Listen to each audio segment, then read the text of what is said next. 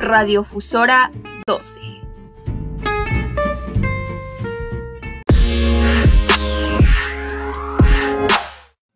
¡Hey! Muy buenos días a todos nuestros oyentes. Espero que se encuentren súper bien y bienvenidos a esta nueva cápsula Descubriendo al Mundo.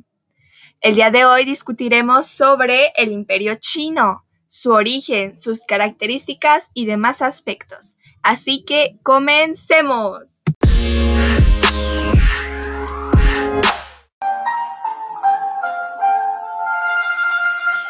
El imperio chino es un extenso periodo de la historia de la nación china bajo el gobierno de un emperador. Este imperio se extiende cronológicamente desde la dinastía Qin, 221 a.C., hasta la dinastía Qing, 1912 después de Cristo. Interrumpido únicamente por guerras civiles o la eventual división del territorio del imperio en diversos reinos. El reino de Qin, un estado del noroeste, había iniciado durante el siglo IV a.C. una serie de reformas administrativas y militares. Con el debilitamiento de la dinastía Zhou, que entonces controlaba un territorio bastante amplio, los Qin fueron conquistando diferentes estados hasta convertirse en el reino dominante dos siglos después.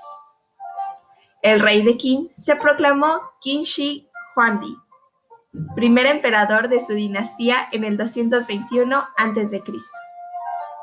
Precisamente, el nombre de China proviene de la denominación de esta dinastía. Con la colaboración de un ministro legalista, Li Si, el emperador fue centralizando administrativamente a los diferentes estados feudales que había conquistado. ¿Dónde se encontraba el imperio chino? El tamaño del imperio chino fue variando dependiendo de la época histórica. En algunas de ellas, tan solo abarcaba partes de la China actual, mientras que en otras incluía Mongolia, Japón, zonas de Rusia o la península de Corea. La cultura china se desarrolló a lo largo de los dos grandes ríos del país, el amarillo por el norte y el Yangtze por el sur.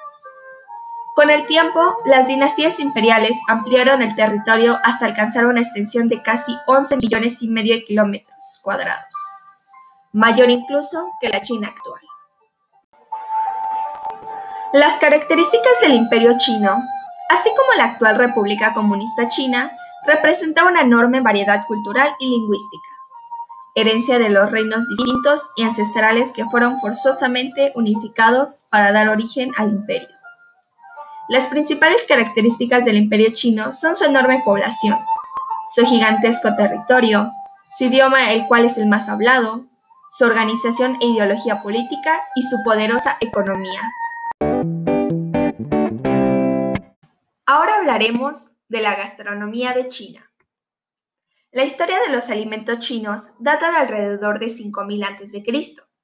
Durante el vasto periodo de tiempo, los chinos han avanzado y dominado su propio sistema de preparación de alimentos. Los chinos siempre han conservado la comida como un arte. Su énfasis siempre ha estado en las diversas técnicas culinarias, que van desde la preparación hasta la manera de servir y la apreciación de los alimentos. Los antiguos chinos tenían una dieta muy saludable.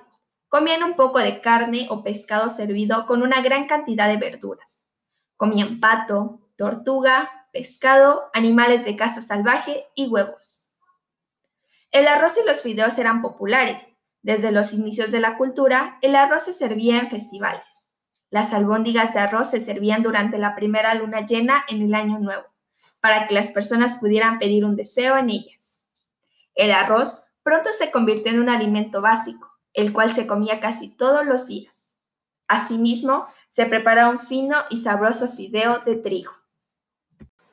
Con respecto a la religión, destacaba el politeísmo y la chamanica, que cuenta entre sus raíces profundas al budismo, el confucianismo y el taoísmo, mientras que su economía se basaba en la agricultura y en la minería.